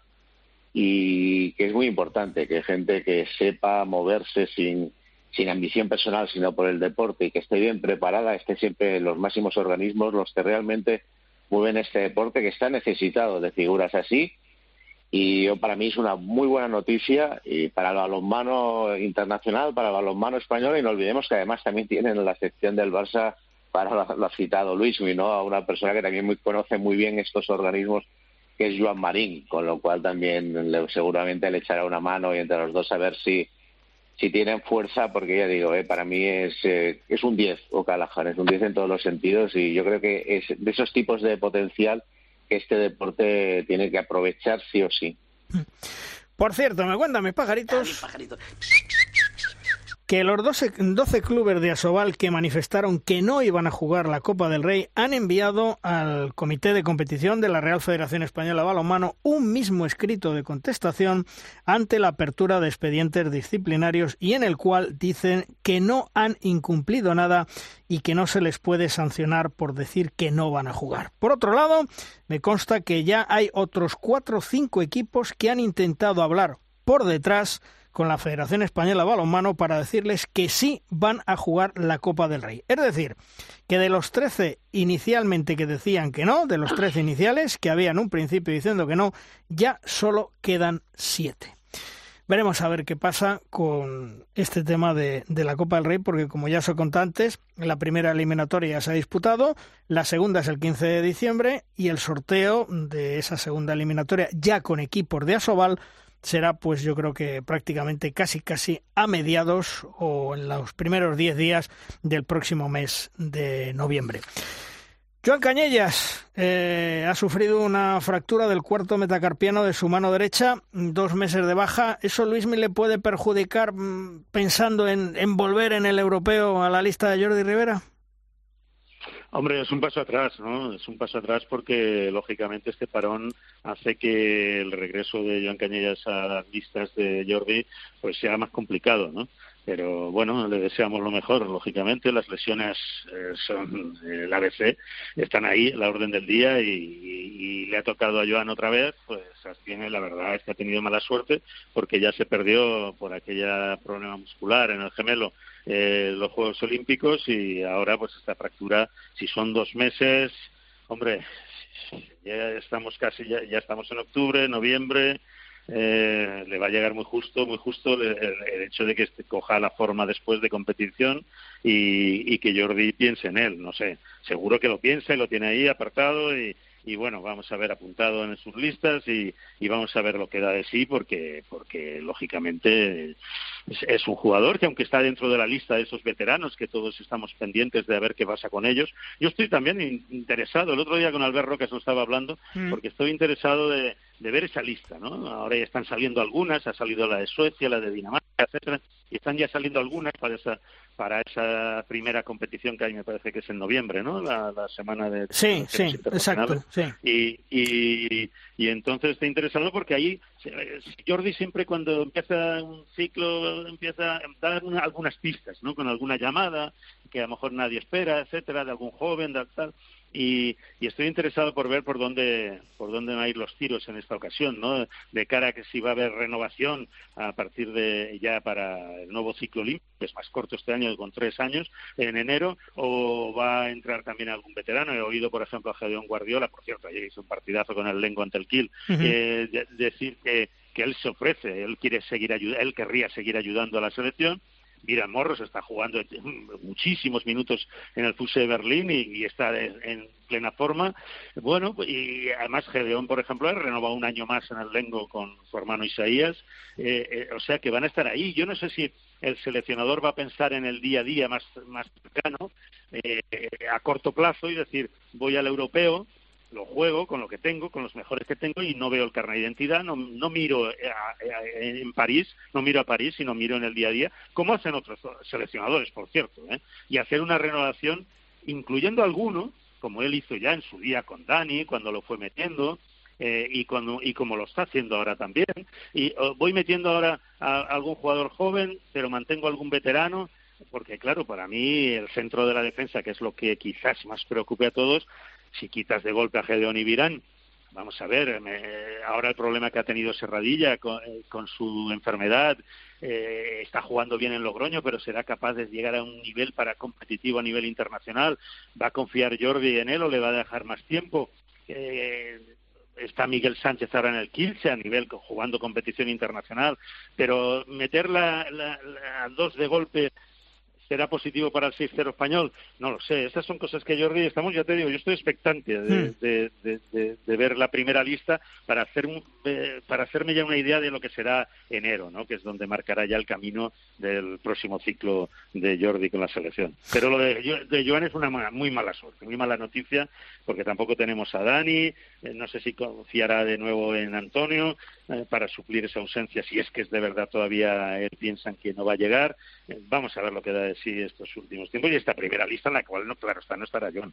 Sí, porque Ángel, eh, Joan estaba en un gran momento de forma, sí lo demostró con el cadete Schaffhausen cuando jugó contra el balonmano Granoller y bueno, pues estaba viviendo casi casi, no sé si una segunda o una tercera juventud, estaba y está a gusto en el equipo suizo y estaba haciendo una buena temporada. Sí, porque además está en un proyecto un poco diferente, ¿no? Se ha convertido el hombre franquicia ¿no? de, de, este proyecto de, del cadete. Y claro que tiene mucho balonmano y también es verdad mucha mala suerte últimamente. Vamos a ver cómo evoluciona. Lo importante es que, evolucione bien de esta fractura la van a tratar de modo conservador no ha hecho falta quirófano. Pero bueno que no haya complicaciones por el camino y que esté 100% recuperado. Si llega o no después para el europeo bueno ya se verá. Pero él tiene un cuando estás a estas alturas de, de carrera de John Cañellas las prisas no son nada buenas consejeras, hay que pensar en el día a día y que esté perfectamente en condiciones y cuando esté al 100% pues se pondrá a disposición del seleccionador y este deberá pensar si qué, qué hace, porque es que el ciclo este olímpico está un poco distorsionado. Lo estamos viendo no solo en el balonmano, también en otros deportes. Claro, hay muchos deportistas que piensan y dicen, hombre, pues tres años no son tanto, ¿no? Pues vamos a estudiar la carrera. Bueno, vamos a tener paciencia con Joan Cañellas, paciencia con la selección y insisto, es un año, es una temporada muy complicada, de muchos esfuerzos y hay que saberlos dosificar, ¿eh? porque las lesiones las estamos viendo también, se, se están dando en todos los grandes campeonatos y hay que ir con mucho cuidado y he visto algunas selecciones que ya están haciendo mezclas, ¿no? Están dejando algunos pesos pesados, les dan un poco de respiro después de lo de Tokio. Bueno, vamos a ver a, ver cómo van evolucionando, pero yo creo que Cañé es el, ejemplo ¿no? del veterano, bueno, se ha lesionado, pues él que se cuide bien y después vamos hablando día a día de, cómo está cada uno, que lo hemos hablado muchas veces, al final los equipos, los proyectos se van haciendo solos porque eh, aunque no quieras, hay bajas, hay, hay accidentes y, y, hay que ir muy, muy al día a día. Yo creo que eso de planificar ahora uno o dos meses vista es muy muy complicado. Mm. Hay, hay un tema mmm, que aunque es de, de, balonmano femenino, pero evidentemente, bueno, está dentro del mundo del balonmano. A mí un, este tema me preocupa, sinceramente os lo digo. Las guerreras a menos de dos meses para el Mundial, Prades en el banquillo, no me han dado, Luis Mi Ángel, buenas sensaciones ante Eslovaquia y ante Portugal. Me preocupa porque el Mundial es aquí y porque evidentemente es un escaparate y, y se les va a exigir. Sí, efectivamente, es en España y la máxima exigencia la van a tener. Sí, yo estoy, opino igual que tú, ¿no? Vi los partidos y, bueno, te genera un poquito de dudas, pero, pero es, es, es lo que nos dio en sí el, el cambio que hubo generacional, ¿no? En la selección femenina. Lo decía muchas veces Carlos Viver, ¿no? Aquella frase que a algunos no le gustaban de es lo que hay. Eh, y en, en definitiva, eh, yo sé que, que bueno, que, que, tanto él como Prades eh, iban sacando jugadoras de, de nuestra liga, para, además de las que las que están fuera de, de, España, que están jugando en Europa en buenos equipos, y, iban consiguiendo un rendimiento con las continuas eh, reuniones tácticas y técnicas que tenían y del objetivo 2021 que se llamaban, eh, y intentaban sacar lo mejor de todas las jugadoras. Y de hecho, eh, sacaron a, a, algunas chicas que, que jugaban fenomenalmente bien, eh, jóvenes que no tenían la experiencia de, a nivel internacional, pero que rendían con la selección. ¿no? A mí me sorprendió de todas formas eh, la salida de Carlos Viver, ¿no? porque en definitiva, si tú confías en un tándem técnico eh, de cara a un objetivo tan importante como era el Mundial, cuando faltan meses, eh, dejar fuera a la cabeza visible de ese proyecto, pues la verdad que cuando me enteré me quedé un poquito sorprendido. ¿no? Y, y, y, y la verdad que, que, bueno, las razones pues ahí están. Y, y bueno, cada uno pues eh, actúa de una manera. Cuando suceden las cosas, el presidente de la Federación eh, optó por, por, solucionar el tema eh, con, con, la destitución de Carlos River y mantener a su segundo, que lógicamente era lo más lógico, ¿no? Porque entonces sí que hubiera sido ya un caos mantener el segundo para que se mantuviera el camino que habían iniciado ambos técnicos de cara al objetivo que era 2021, el Mundial 2021. Pero no dejó de sorprenderme, ¿no? Y eso, no sé, eh, cuando, cuando el vestuario se mueve y cuando, cuando pasan estas cosas, eh, ya sucedió en la otra época, ¿no? Cuando con el seleccionador también. El vestuario se mueve y cae el seleccionador. Bueno, no sé, hasta cierto punto, si hay que ser fuertes en esa situación, mantener la, la, cabeza visible como máximo responsable y, en definitiva, dos seleccionadores que parece que por la misma por la misma situación ¿no? entonces pues bueno vamos a ver pero pero me genera alguna que otra duda pero bueno vamos a ver si la responsabilidad la presión de ser en España a las jugadoras pues les hace mantenerlo y, y el nivel, no hay lesiones en las tres cuatro jugadoras decisivas importantes y las que mantienen pues el estatus de y, la responsabilidad del rendimiento de la selección española. Porque Ángel, las, las, habichuelas de ese mundial donde se va a jugar todo va a ser nada más y nada menos que en un templo del balonmano español que es Granoller. Ahí se van a disputar los cuartos de final, semifinales y final la selección española primera fase, segunda fase en Torrevieja, pero evidentemente en Granollers donde se van a jugar las habichuelas y donde, como digo, ese templo del balonmano es muy importante y sería un puntazo que las nuestras lograsen meterse en semifinales. Sí, lo que pasa es que yo lo veo complicado. ¿eh? Si miras las plantillas y de, de todos los países, pues yo no sé si España, a lo mejor nos estamos equivocando, y no está entre las grandes favoritas. Lo que sucede es que muchas veces esta selección se ha superado a sí misma. Está además en un periodo de, transición que además se ha subrayado más con el cambio de seleccionador, porque tampoco ha sido un cambio eh, de 100%, porque sigue el que era segundo. Con lo cual, a veces da como una sensación de, de, de provisionalidad. Es como si se hubieran metido en un examen, ¿no? Y cuando estás metido en un examen puede haber nervios. La ventaja es que jugarán en casa y a ver, pues quieras o no, pues eh, el extra, el plus de emotividad lo tendrás. Y es una selección que a veces nos ha sorprendido, ¿no? Ya ha dado el 120% cuando menos se lo esperaba y cuando tenía más presión a lo mejor es cuando ha titubeado un poco. Yo creo que es una selección que a veces eh, habría que medirla por el momento justo, cómo ha jugado y cómo han jugado los rivales, si ha sido un gol arriba, un gol abajo, porque yo creo que a veces estamos siendo muy exigentes con, con las guerreras y perdemos un poco la perspectiva del momento en que están. Hay veteranas que están extendiendo mucho su carrera, pero bueno, también hay relevo y cuesta, cuesta porque la competencia es máxima y yo no sé si a veces también eh, miramos a los hispanos y decimos, no, lo metemos todos en el mismo grupo. Ostras, pues yo no sé, yo hasta ahora, si queréis que os diga la verdad, yo a lo mejor me equivoco porque es una, una opinión muy, muy personal. Yo creo que así como los hispanos tenían un bloque que era 100% eh, entre los, entre los máximos favoritos, no había ninguna duda. Las guerreras eh, se lo han trabajado mucho, pero no siempre estaban en el grupo ese de, grandes favoritas, eran aspirantes. Eh, yo creo que a veces les hemos pedido demasiado y encima el, el, hombre que debía estar, el proyecto era de Carlos Viver y no era hasta los Juegos Olímpicos. Era claramente, y él lo había repetido hasta el Mundial, han sucedido muchas cosas, con lo cual se ha dinamitado todo, pero tampoco se ha dado un vuelco definitivo a la situación y yo la verdad lo que menos me gusta es que me da como una sensación de, provisionalidad, ¿no? De que eh, en el mundial si va todo muy bien, pues eh, eh, pues se seguirá y en cuanto haya una pequeña duda, pues vamos a volver a saltar todo por los aires. Sí.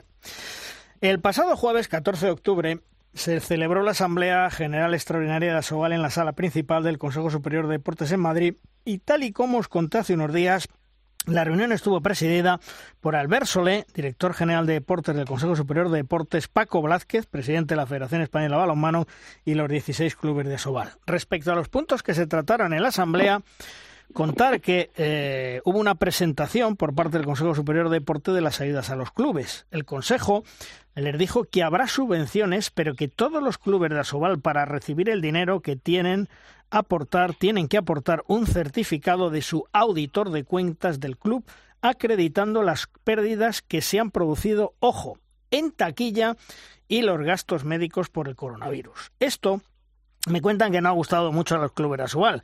Incluso parece que les ha llegado a enfadar, ya que pensaban que les iban a pagar todo, es decir, sueldo de jugadores, seguridad social, etcétera, y se han encontrado que solo les van a pagar los gastos médicos ocasionados por la pandemia, es decir, PCR, test, etcétera, y las pérdidas por las taquillas. Hubo una información del Consejo Superior de Deportes sobre las ligas profesionales. El Consejo le dijo a los clubes de Asobal que si quieren presentar un proyecto, que el Comité Ejecutivo del Consejo lo tendrá que estudiar, pero que con la la elaboración de la nueva ley del deporte ahora mismo es muy difícil. Hubo una información sobre esa mediación del Consejo Superior de Deportes entre la Federación Española de Balonmano y Asobal respecto al tema de la Copa del Rey, Supercopa de España y los derechos audiovisuales. Le acusaron a Paco Blázquez, presidente de la Federación, desde Asobal, que lo único que quería era ganar dinero con dichos derechos, a lo cual el presidente de la Federación les contestó que no solo no gana dinero, con eso, sino que le cuesta dinero a la federación, puesto que se le da gratis a Teledeporte la producción de la retransmisión de los partidos. Asobal insiste en que la federación ha roto el convenio y la federación le dice que se lean bien el convenio, lo que dice y las consecuencias casos de romper dicho convenio Asobal y no se llegó a ningún acuerdo. Ya os contamos que hay una cláusula que dice que si Asobal rompe ese convenio, todas las competencias a partir del 30 de junio pasan a manos de la Real Federación Española de Balonmano. Se presentó el nuevo director general de Asobal, Miguel Ángel Martín Gutiérrez. Chema, que no te imaginas de dónde es. Dime. En su, día, en su día fue consejero del Racing de Santander. Y parece ser que viene de la mano de Servando Revuelta Padre. Dicen que es otro del clan de Santander. Qué raro, ¿verdad? Que todo se está centrando en Santander, ¿eh, Chema? Eh, la verdad es que sí. Muy Suena- raro, muy raro. Suena, un poquito raro. Muy raro, muy raro. Respecto a la Copa Sobal, mm, la comisión, la comisión delegada de la Real Federación Española de Balonmano ha anulado las fechas para jugar la Copa Sobal.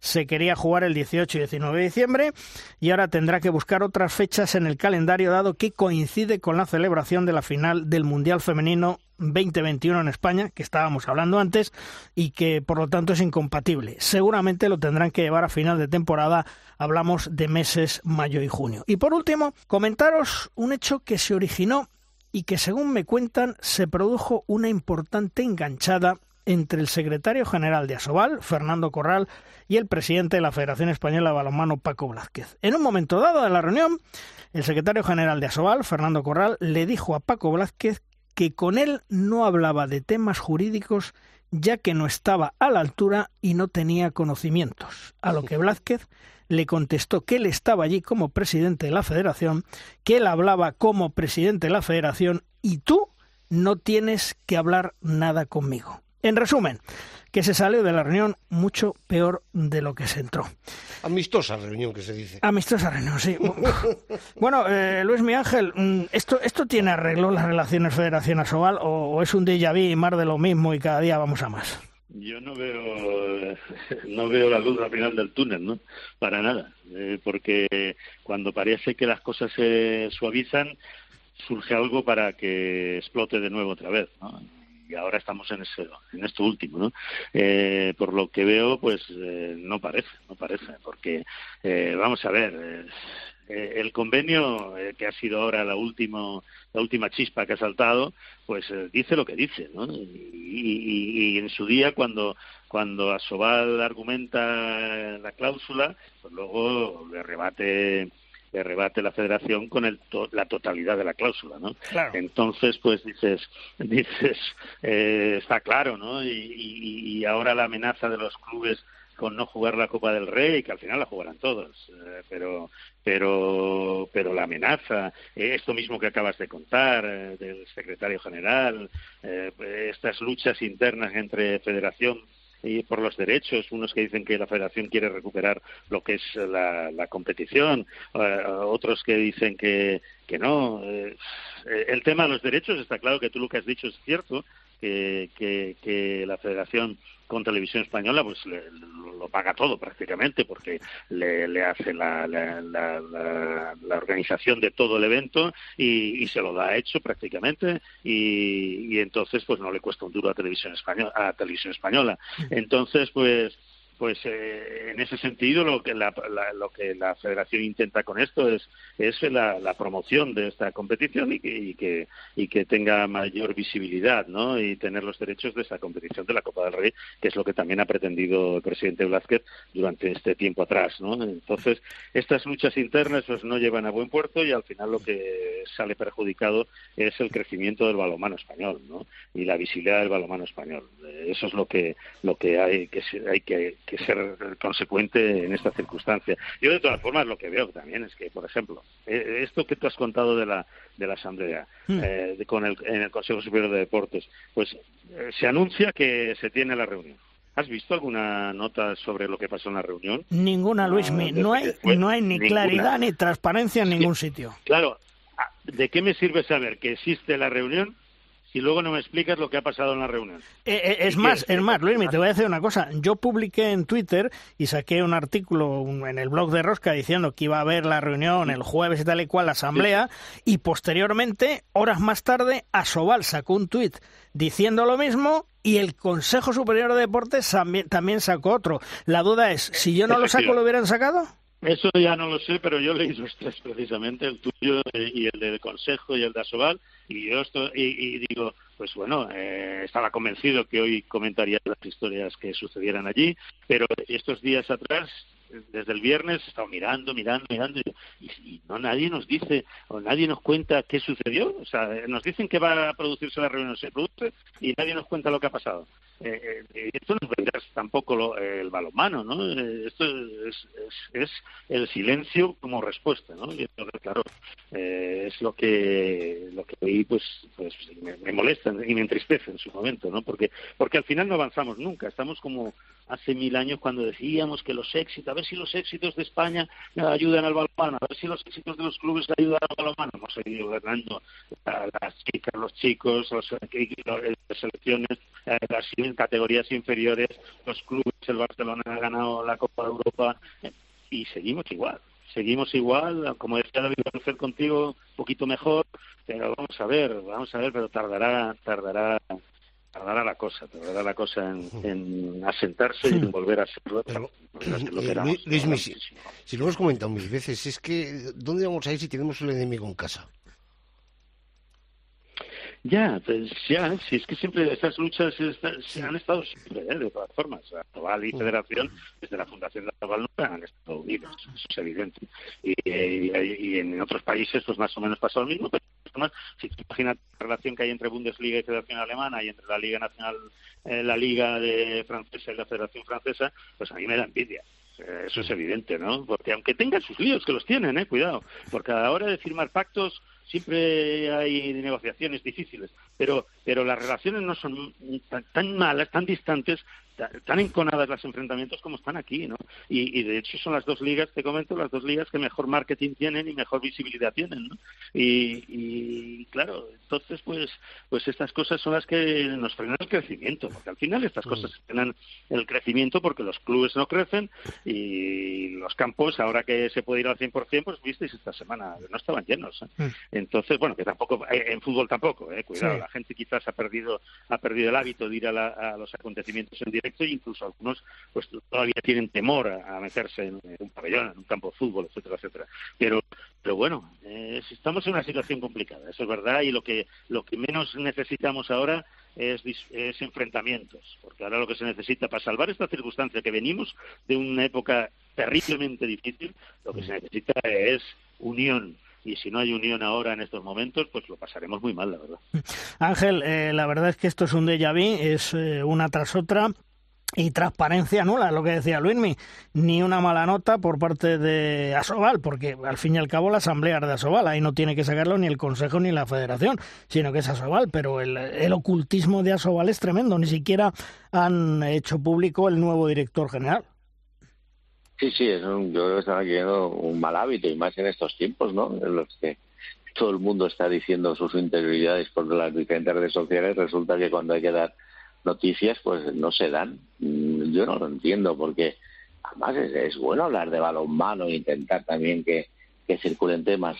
lo que pasa es que yo creo que, tienen tantas pocas cosas buenas que decir que, que, se callan. Porque, claro, a mí me gustaría que se pelearan y se pelearan mucho, pero se pelearan mucho en una mesa de diálogo y al cabo de cinco horas o al cabo de diez días hubiera un comunicado que fuera positivo para todos. Pero las pocas veces que nos han dicho algo positivo ha saltado por los aires y después ya, ya lo habíamos comentado, son incapaces de leer igual la misma cláusula.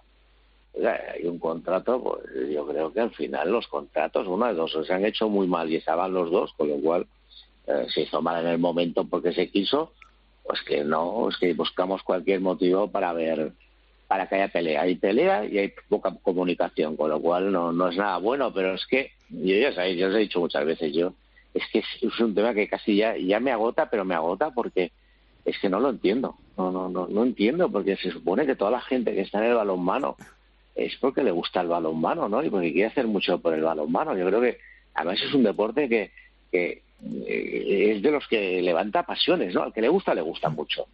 Y lo da todo, pero ostras, no hay manera y es que creo, no, no lo entiendo. Yo, siempre lo he dicho, yo creo es que a veces lo, eh, hay muchos directivos, y no quiero personalizar, pero sí que hay muchos que no entienden la situación. Creo que piensan que ser directivo es un éxito para ellos. No, no, es un éxito para ellos, no, es ponerse al servicio de, de un deporte. En fin, la situación en la que es, veremos a ver cómo termina todo esto. Estaremos pendientes de esas relaciones entre la Federación Española de Balonmano y Asobal y sobre todo a ver qué pasa con lo de la Copa del Rey, porque tendrán que definirse esos eh, siete, ocho que ahora mismo están indecisos o que siguen manteniéndose en el no, a ver qué pasa antes del sorteo de la segunda eliminatoria de la Copa del Rey, porque ahí ya sí entran los equipos de la Liga Sobal y, insisto, hay expedientes disciplinarios en marcha y las sanciones si siguen R que R y no entran en razón, puede ser desde 20 a 30 mil euros de sanción económica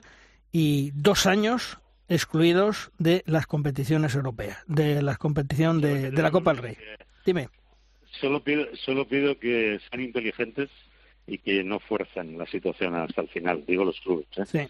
Y que, eh, y como he dicho yo en el comentario anterior, que al final yo creo que jugarán. Pero si, si alguno decide no jugar, sean inteligentes porque eso sería la puntilla ya definitiva a, la situación actual y, sería un daño irreparable a la Pues ojalá, Luis, me nos escuchen, ojalá sean sensatos, eh, reflexionen y, como tú dices, sean inteligentes y jueguen la Copa del Rey por el bien del balonmano porque le van a hacer mucho daño al balonmano si esta situación se produce. Luisme, un abrazo amigo, hasta otro día. Un abrazo, hasta siempre. Adiós. Ángel, gracias por estar con nosotros. Un fuerte abrazo amigo. Un abrazo, un placer. Hasta luego. Hasta luego. Vamos terminando programa, vamos terminando edición, como siempre, con Tomás Guas y sus 7 metros. ¡Lanza, Tomás! Malvarros Quitos, la vuelta de Xavi Pascual al Palau Laurana con su nuevo equipo, el Dinamo de Bucarest, fue un homenaje hacia su persona del público que asistió al Palau. Ganó el Barça el partido, pero la impronta y el sello de la mano de Xavi se notó y mucho en el equipo rumano. Al final, palabras de agradecimiento de Pascual al público que fue su casa durante 12 años por el recibimiento y el cariño demostrado. No podía ser de otra manera. Además, de bien nacido es ser agradecido, y Xavi lo es. Pues vamos, sigamos. Xavi, el Barça, todo eso. Balón Bien. Terminamos el programa, Juan Carlos, hasta la semana que viene. Chema, hasta la semana que viene. Y, y, contaremos a ver qué ha hecho tu Logroño, que yo lo veo difícil, pero ojalá gane, ¿eh? Bueno, eh, oye, ahí está, reinventándose, como hemos comentado en muchas ocasiones, todos los años.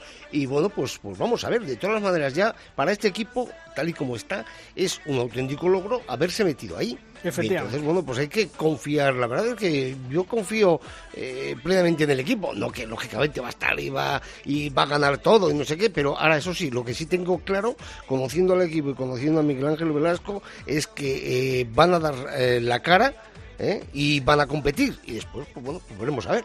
Bueno, pues eh, hasta la semana que viene, Chema, un abrazo.